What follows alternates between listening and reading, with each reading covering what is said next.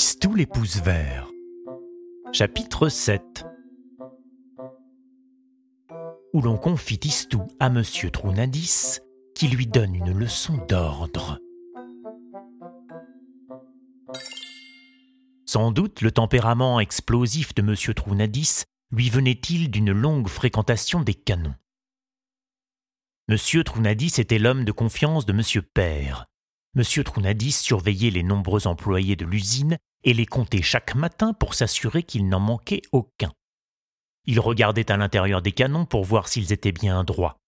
Il vérifiait le soir la fermeture des portes et souvent travaillait tard dans la nuit afin de contrôler l'alignement des chiffres dans les grands livres de compte. Monsieur Trounadis était un homme d'ordre. Aussi Monsieur Père avait-il pensé à lui pour poursuivre dès le lendemain l'éducation de Tistou.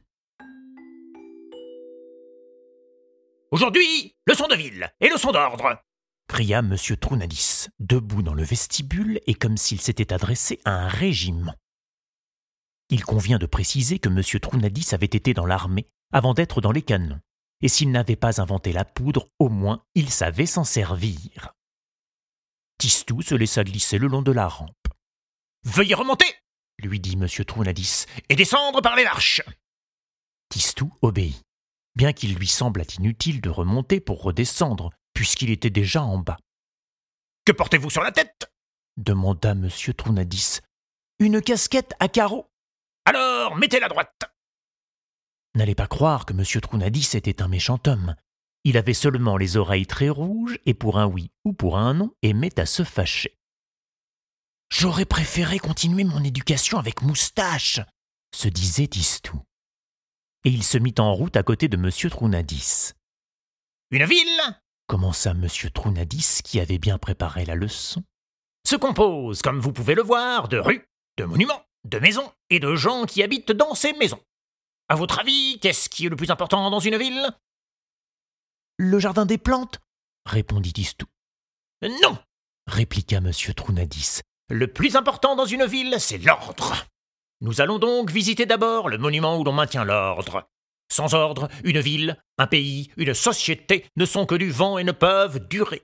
L'ordre est une chose indispensable, et pour conserver l'ordre, il faut punir le désordre. Certainement, M. Trounadis doit avoir raison, pensa Tistou. Mais pourquoi crie-t-il si fort? Voilà une grande personne qui a une voix de trompette. Faut-il faire tant de bruit à cause de l'ordre? Dans les rues de Mirepoil, les passants se retournaient sur eux, et Tistou en était gêné. Tistou, ne vous laissez pas distraire. Qu'est-ce que l'ordre? demanda M. Trounadis d'un ton sévère. L'ordre, c'est quand on est content, dit Tistou. M. Trounadis fit hum et ses oreilles devinrent plus rouges qu'elles n'étaient d'habitude. J'ai remarqué, continua Tistou sans se laisser intimider, que mon poney gymnastique, par exemple, lorsqu'il est bien bouchonné, bien peigné et qu'il a la crinière tressée de papier d'argent, est plus content que lorsqu'il est couvert de crottes.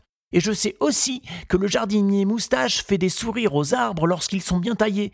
Ce n'est pas de l'ordre, ça? Cette réponse ne parut guère satisfaire M. Trounadis, dont les oreilles devinrent encore plus rouges. Et que fait-on des gens qui sèment le désordre? demanda-t-il. Ils doivent être punis. Sûrement, répondit Tistou, qui pensa que semer le désordre, c'était un peu comme semer ses pantoufles dans sa chambre ou semer ses jouets dans le jardin. On les met en prison, ici, déclara M. Trounadis en montrant à Tistou d'un grand geste un immense mur, tout gris, sans une fenêtre, un mur qui n'était pas normal. C'est ça, la prison, dit Tistou. C'est cela, dit M. Trounadis. C'est le monument qui sert à maintenir l'ordre.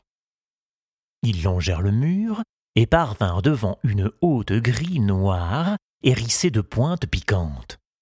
Et derrière la grille noire, on voyait d'autres grilles noires, et derrière le mur triste, d'autres murs tristes. Et tous les murs et toutes les grilles étaient également surmontés de piquants. Pourquoi le maçon a-t-il mis ces vilains piquants partout? demanda Tistou. À quoi cela sert-il? À empêcher les prisonniers de s'évader. Mais si cette prison était moins laide, dit Tistou, ils auraient peut-être moins envie de s'en aller.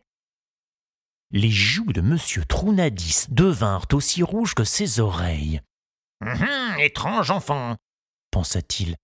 Toute son éducation est à faire. Et à haute voix, il ajouta. Tu devrais savoir qu'un prisonnier est un homme méchant. On le met donc là pour le guérir de sa méchanceté? Dit Tistou. On le met là pour l'empêcher de nuire aux autres hommes. Il guérirait sûrement plus vite si l'endroit était moins laid, dit encore Tistou. Ah, il est têtu, pensa M. Trounadis.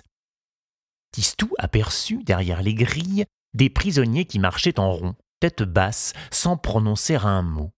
Ils paraissaient affreusement malheureux, avec leurs crânes rasés, leurs vêtements rayés et leurs grosses chaussures. Qu'est-ce qu'ils font là? Ils sont en récréation, dit M. Trounadis. Eh bien vrai, pensa Tistou. Si c'est ça leur récréation, comment doivent être leurs heures de classe? Vraiment, cette prison est trop triste. Il avait envie de pleurer et ne prononça pas un mot pendant tout le chemin du retour.